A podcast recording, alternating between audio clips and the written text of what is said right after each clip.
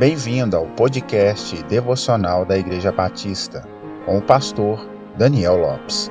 Siga as nossas redes sociais, arroba PIB Francisca Adriângela, um lugar de encontro com Deus.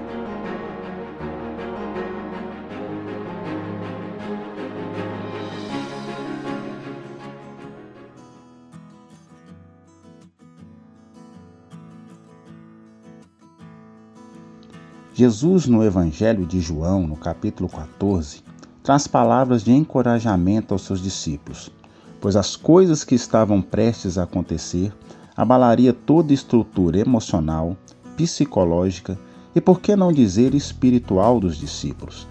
Judas seria anunciado como traidor, Pedro seria alertado sobre sua queda e a prisão e morte de Jesus se aproximavam. Então nosso mestre lhes diz: não se turbe o vosso coração. Credes em Deus, credes também em mim. Turbar o coração, resumidamente, é: não fiquem perturbados, desesperados, desesperançosos. E ele continua mostrando a solução para isso. Crer é a solução para essas perturbações. Crer em Cristo e crer em Deus. Se firmamos nossa esperança nas circunstâncias que nos rodeiam, seremos tomados por pavor e medo. Mas quando depositamos nossa confiança em Cristo, somos renovados continuamente, mesmo que na condição humana o nosso corpo físico sofra. Como disse Paulo em sua epístola aos 2 Coríntios, capítulo 4, verso 16.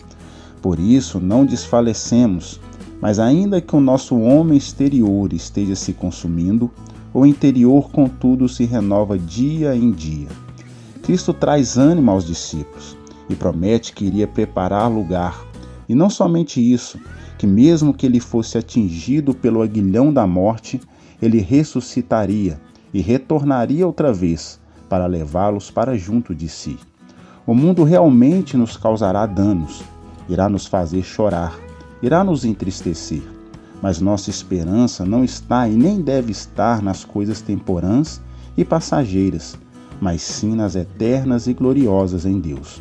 Como Paulo declarou, porque a nossa leve e momentânea tribulação produz para nós um peso eterno de glória muito excelente, não atentando nas coisas que se veem, mas nas coisas que se não veem, porque as coisas que se veem são temporais, e as coisas que se não veem são eternas. Creia nisso. Tenha um excelente dia, paz e graça.